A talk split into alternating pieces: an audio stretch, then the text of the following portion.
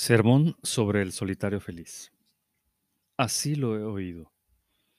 En cierta ocasión, el bienaventurado residía en Sabadí, en la arboleda de Jetta, en el parque Anadab Indica. Allí, el bienaventurado se dirigió a los monjes diciendo: Monjes.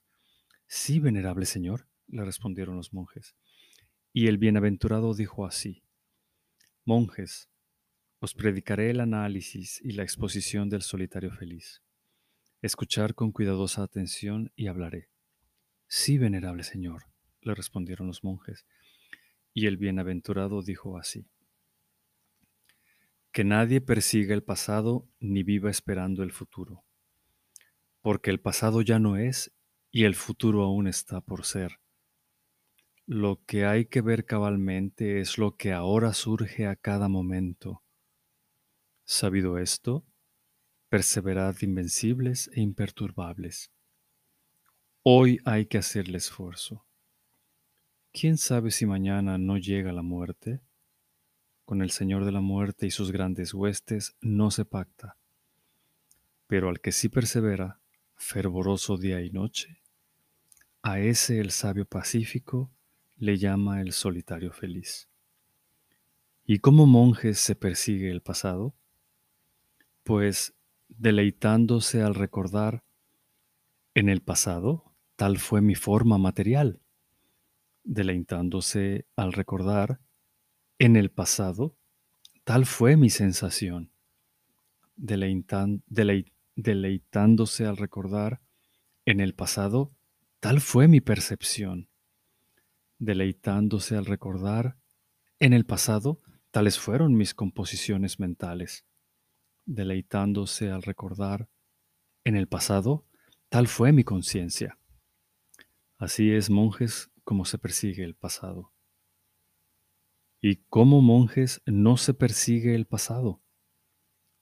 Pues no deleitándose al recordar, en el pasado tal fue mi forma material, no deleitándose al recordar, en el pasado tal fue mi sensación, no deleitándose al recordar, en el pasado tal fue mi percepción, no deleitándose al recordar en el pasado tales fueron mis composiciones mentales, no deleitándose al recordar en el pasado tal fue mi conciencia.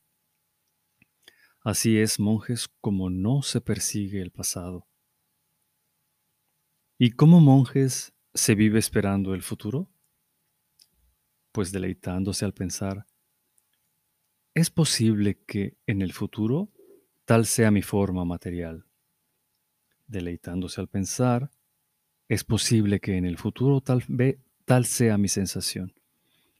Deleitándose al pensar, es posible que en el futuro tal sea mi percepción. Deleitándose al pensar, es posible que en el futuro tales sean mis composiciones mentales. Deleitándose al pensar, es posible que en el futuro tal sea mi conciencia. Así es, monjes, como se vive esperando el futuro. ¿Y cómo monjes no se vive esperando el futuro? Pues no deleitándose al pensar es posible que en el futuro tal sea mi forma material, no deleitándose al pensar es posible que en el futuro tal sea mi sensación, no deleitándose al pensar es posible que en el futuro tales sean mis composiciones mentales, no deleitándose al pensar es posible que en el futuro tal sea mi conciencia. Así es, monjes, como se vive esperando el futuro. Y como monjes uno es vencido ante los estados mentales que surgen a cada momento.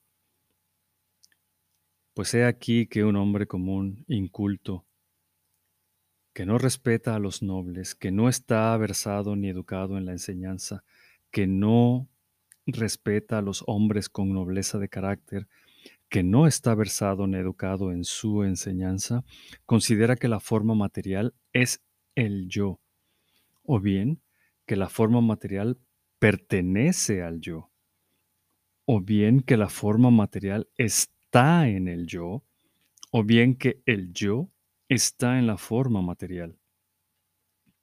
Considera que la sensación, que la percepción, que las composiciones mentales, que la conciencia es el yo, o bien que la conciencia pertenece al yo, o bien que la conciencia está en el yo, o bien que el yo está en la conciencia. Así es, monjes, como uno es vencido por los estados mentales que surgen a cada momento. Y como monjes, uno es invencible por los estados mentales que surgen a cada momento. Pues he aquí que un noble discípulo, que respeta a los nobles, que está versado y educado en su enseñanza, que respeta a los hombres con nobleza de carácter, que está versado y educado en su enseñanza, no considera que la forma material es el yo, ni que la forma material pertenece al yo, ni que la forma material está en el yo, ni que el yo está en la forma material.